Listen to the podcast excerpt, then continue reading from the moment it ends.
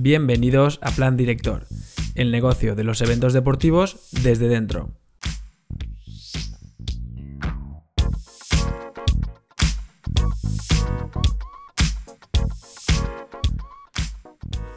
Hola a todos y todas, bienvenidos una semana más al podcast Plan Director. Yo soy Vicente González y como siempre no me canso de repetiros que estoy encantadísimo de estar aquí intentando aportar a la industria del deporte, de los eventos deportivos en general. Eh, bueno, como siempre os recuerdo la página web del programa plandirector.com.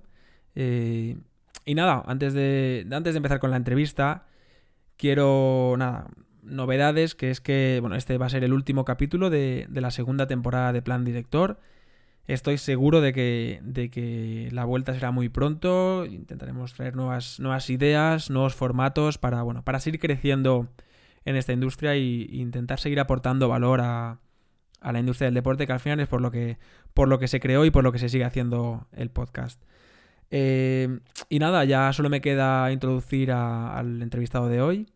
Él es Álvaro Fernández y bueno, es doctor en gestión deportiva, es profesor en la, en la Escuela Universitaria del Real Madrid, de la Universidad Europea, y con él queremos hablar de, un tema muy de actualidad como es la Super Bowl y bueno, de todo lo que se genera alrededor de, este gran evento deportivo.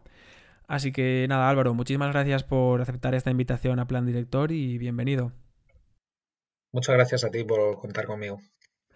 Bueno, eh, Álvaro, antes de, meternos de lleno con, la Super Bowl, ¿no?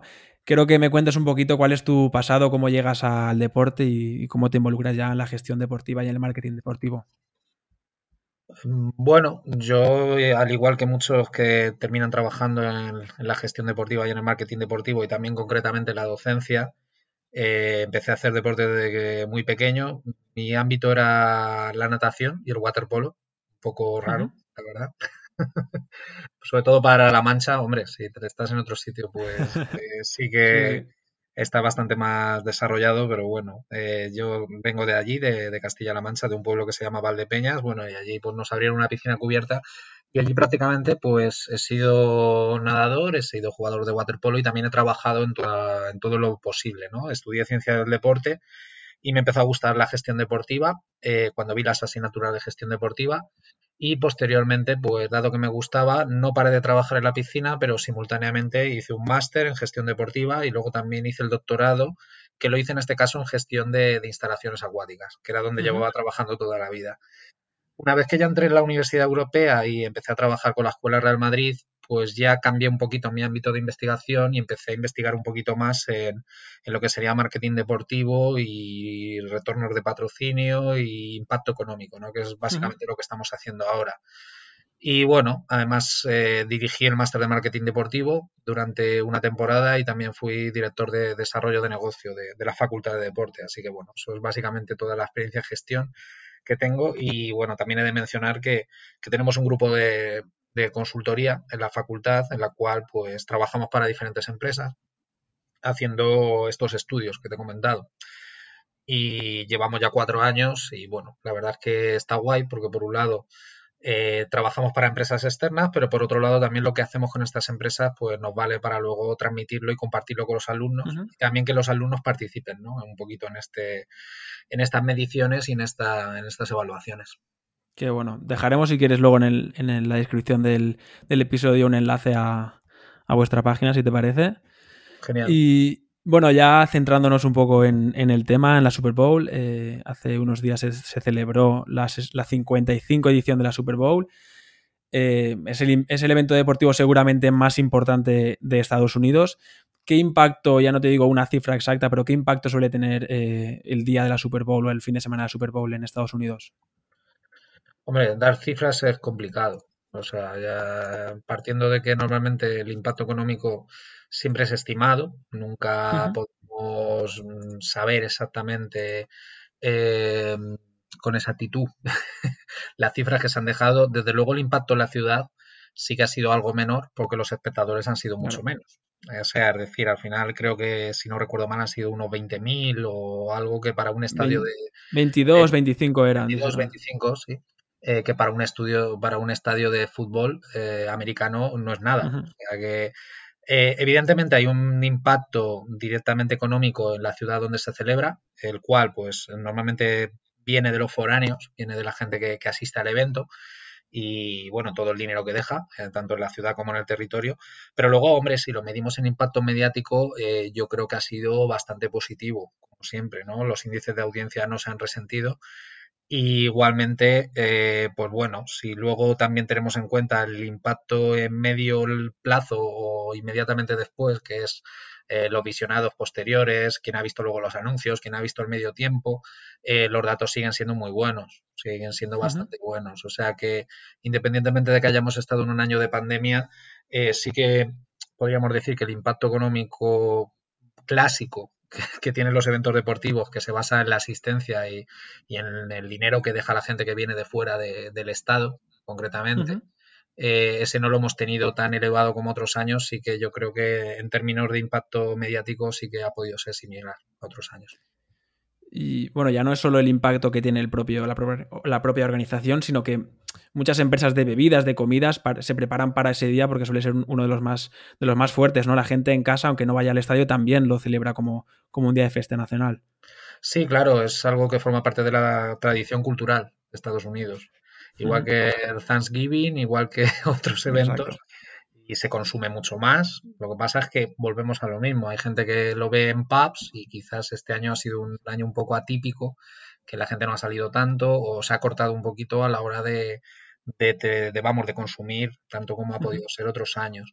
Sí que es importante destacar, ya que ha mencionado las marcas, que ha sido también un año malo para las marcas. Y hay marcas que siempre han estado ahí y este año no han estado, como por ejemplo Coca-Cola damos por hecho que lo que cuesta un anuncio de la Super Bowl es imposible de retornar, imposible.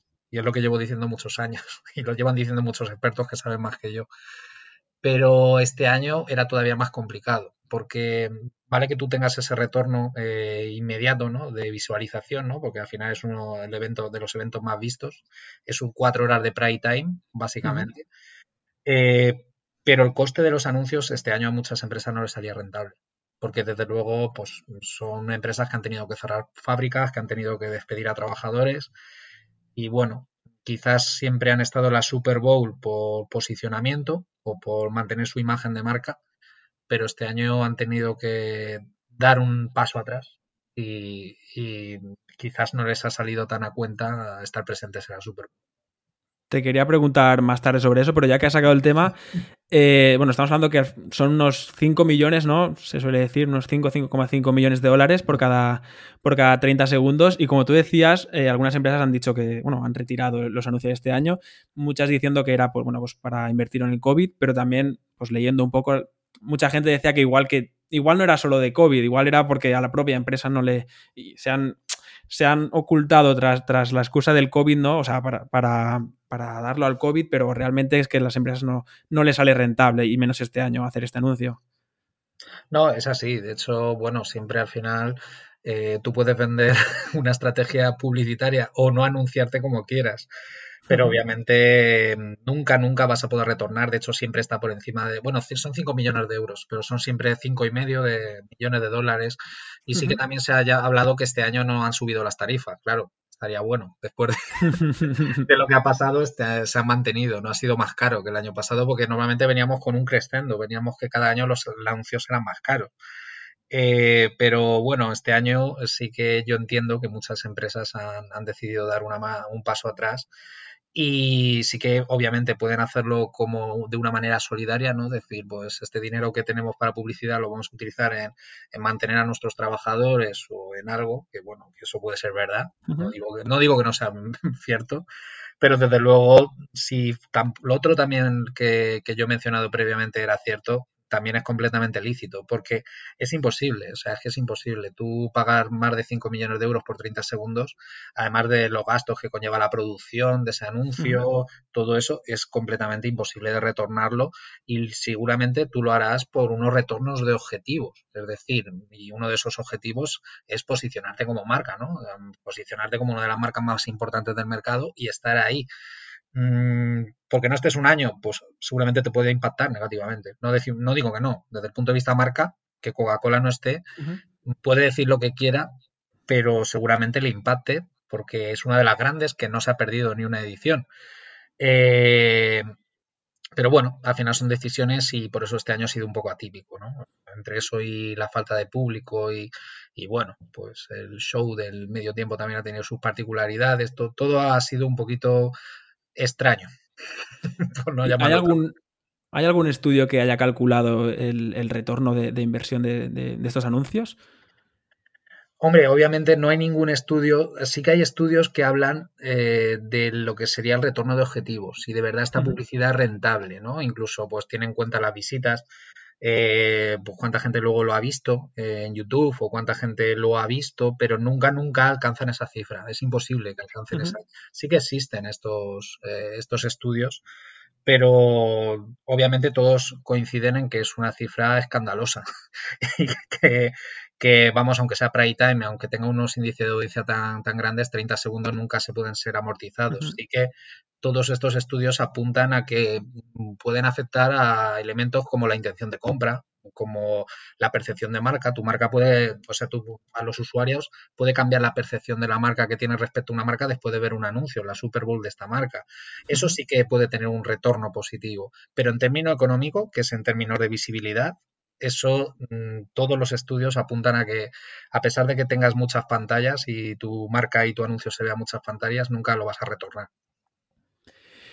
Y bueno, hablando un poco de, aspecto deportivo más o menos, eh, también que este año se enfrentasen, bueno, yo no tengo mucha cultura de, fútbol americano, ya sea por horario o por cultura aquí en España que, que no se sigue mucho, eh, pero sí es verdad que se ha dado mucho bombo eh, a la final de este año porque se enfrentaban dos generaciones, ¿no? Dos, dos, o los dos mejores jugadores de la liga, según decían, Tom Brady y Patrick Mahomes. Entiendo que a la Super Bowl eso también le, ayuda a, aumentar el impacto ¿no? de, de este partido. Hombre, Tom Brady, pues ya lo ponen a la altura de Michael Phelps, de Michael Jordan o de muchos otros. Y ya simplemente el reclamo de, verlo jugar en un equipo nuevo que, no era favorito, que de hecho al final las apuestas pues han ido en lugar contrario. Eh, sí que ha hecho desde luego que, que sea algo muy atractivo y que sea muy interesante pero bueno, eh, habrá que verlo con perspectiva, eh, analizar el evento de aquí, bueno, sobre todo también siempre cuando estoy muy de acuerdo contigo, ¿no? Cuando hay el ocaso de una generación, ¿no? Y cuando entra una nueva de, jugadores, eh, pues sí que desde luego es un momento atractivo. Desafortunadamente ha cogido en un momento comercial y en un momento raro, ¿no? Pero bueno, esto no quita que haya sido un, algo muy mítico porque, bueno, también esto ha servido para consagrar a, a Tom Brady como el mejor jugador de, todos los tiempos. Y en el caso de esto hablamos de, los jugadores, en el caso de las ciudades, este año era Tampa, ¿no? que bueno, es una ciudad de, de 400.000 habitantes, no es una ciudad muy importante. El año pasado fue en Miami. Para la organización, eh, no sé si hablando de retorno o de qué, pero que se celebre en un sitio o en otro en años, en años normales, no pongamos años COVID, en año COVID, en años normales, habría sido muy diferente, ¿no? Si tiene objetivos económicos de, esta final. Hombre, obviamente pasa como cuando hacen una final de, Champions en Cardiff. O, hacen una, o, unos Juegos Olímpicos en ciudades. Bueno, normalmente los Juegos Olímpicos sí que suelen ser en ciudades con muchas infraestructuras o, pero bueno, también influye mucho pues el gasto que tenga la ciudad, eh, la capacidad de infraestructuras que tenga y bueno, ser capaz de absorber a esos aficionados ¿no? que se mueven y que también generan esos ingresos, ¿no? Ese impacto económico que he dicho. Al ser este año tan atípico, una ciudad pequeñita, pues será idóneo para, para la Super Bowl. Eh, seguramente en un año que no estuviera una pandemia de por medio, pues obviamente para los intereses económicos, tanto de la competición como tal, les interesa que, que se celebre en un lugar un poquito más más, grande, ¿no? pero bueno, este año ha coincidido además y bueno, se ha propuesto, eh, era interesante hacerlo ahí precisamente por, por esta circunstancia. Pero esto se elige una vez empezada la temporada, entiendo. Eh, pues en este tema eh, sí que no, lo sé, que supongo que sí, creo que sí, que pasa un poquito como, pero bueno, lo, puedo mirar, no es, no estoy seguro al 100% porque... No es como la Champions que se elige ya creo que un año antes o bueno, no, no lo sé, la verdad, no... No sé en qué momento de la temporada se, se, opta por la sede, pero desde luego, bueno, pues este año que sea una ciudad pequeña, normalmente la Champions creo que se, hace el año anterior, ¿no? Si no, sí. sí, me suena que es con un poco, de, un poco más de antelación. Bueno, te quería preguntar también, eh, si hablamos de marcas también asociadas con la, con la Super Bowl, con la NFL, a mí me viene a la cabeza Pepsi, ¿no? Eh, por su, porque al final es el que, es el que patrocina el Halftime Show, el, show del descanso.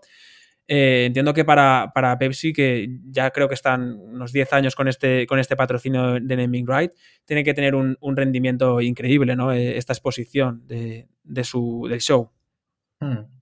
No, no, completamente de acuerdo. De hecho, eh, ya el retorno que de por sí tiene Pepsi, no se puede decir que, que, lo que le cueste, pues igual, se pueda retornar fácilmente el tema económico, pero a modo de ejemplo, ayer había 5 millones de visualizaciones en la página oficial de Pepsi del Halftime Show y hoy había ya 12 millones, o sea, de, visitantes únicos. Por lo tanto, bueno, es un buen retorno, aparte de que ya sale en todos los medios, ya no solo en el propio YouTube o en otras plataformas, sino que también sale en la prensa y bueno, de Weekend, pues este año yo creo que siempre han buscado un poquito un mensaje, ¿no? El año pasado fueron Shakira y Jennifer López, si no recuerdo mal. Sí, correcto, sí.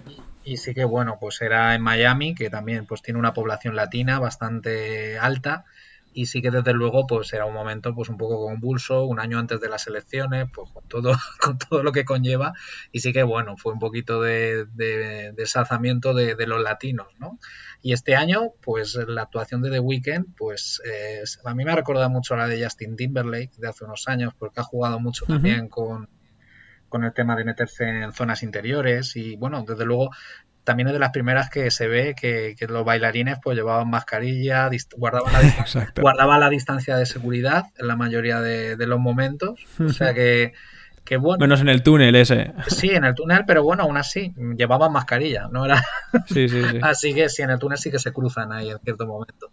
Pero, pero bueno, ha sido, ha sido una actuación atípica, curiosa, además, bueno, que, se le puede sacar por mucha simbología, mucho, y bueno, pero al final de Weekend es, este año pues es uno de los artistas más reconocidos y más escuchados. Pese ha tenido siempre a los mejores. Eh, quizás algún año ha pinchado pues, cuando se llevó a Maroon 5, lo que pasa que bueno, ha pinchado a nivel internacional, porque puede que allí sí que tenga un, un este un reconocimiento muy muy muy local, ¿no? Porque Maroon 5 fuera de Estados Unidos seguramente es conocido, pero hombre, no está al nivel de una Madonna, de un Coldplay como ha habido otros años o del propio Justin Timberlake, ¿no? Que esto fue hace 3, 4 años. De hecho, Justin Timberlake repitió porque una vez la hizo solo y la otra vez fue con Janet Jackson, que fue esta vez tan tan, tan controvertida hace unos años, pero bueno, ese es otro tema. Y a nivel del artista invitado, qué rentabilidad o qué retorno puede tener, porque bueno, leía que The Weeknd había pagado 7 millones de su bolsillo, además de lo que pone la propia organización para el espectáculo, el rendimiento que, puede tener es, increíble, ¿no? Bueno, es bastante justificable que haga esto. Eh, a la gente le ha sorprendido de cómo un artista paga 7 millones de su bolsillo, pero en realidad hay dos razones. La primera es la promoción que tiene actuar en pues, un escaparate tan grande como es la Super Bowl y también pues se obtiene un retorno eh, que sobre todo se puede ver tanto en las visualizaciones de redes sociales. De hecho, hay muchos artistas que en años anteriores, después de haber actuado en la Super Bowl, han conseguido muchos más seguidores en Spotify, en plataformas como Spotify. Y, por ejemplo, el show del medio tiempo, eh, pues el primer día, el día después, pude consultar en YouTube que ya tenía 5 millones de visitas y, hoy tenía 12. O sea que, por lo tanto, eh, pues hay un retorno bastante grande. Si eso tú eh, eres eh, de, Weekend, eres el artista y dices, pues si es que hay marcas que están pagando 5 millones y medio de dólares por 30 segundos, yo poner 7 millones por casi 15 mm, minutos de actuación y aparte también he escuchado que, puso dinero no solo por el tema de, la promoción, sino también por el tema de la producción. Es decir, al final sí que no sé si existían muchos recortes, pero sí que desde luego eh, pues había un presupuesto para hacer el show. Obviamente ese, show es caro, es un, show espectacular.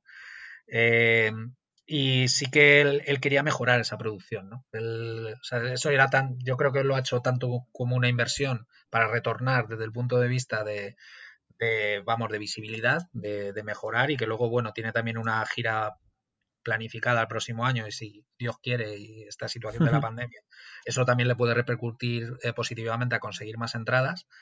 eh, igual que la visibilidad en redes sociales y otras plataformas, tener más followers y luego obviamente pues también mejorar el show, si él se lo puede permitir, decir pues oye, tenéis hasta este presupuesto, voy a poner yo un dinero extra para actuar y para, para, para que esto mejore, ¿no? O sea que por lo tanto yo creo que es una jugada que vamos a ver si eso luego se traduce en más espectadores en sus giras, pero por lo que es en el corto plazo, para mí personalmente el show ha salido bien y aparte pues en, redes sociales, en visibilidad yo creo, tanto con los espectadores, la audiencia, creo que ha sido positivo. Desde el punto de vista ha sido una buena elección.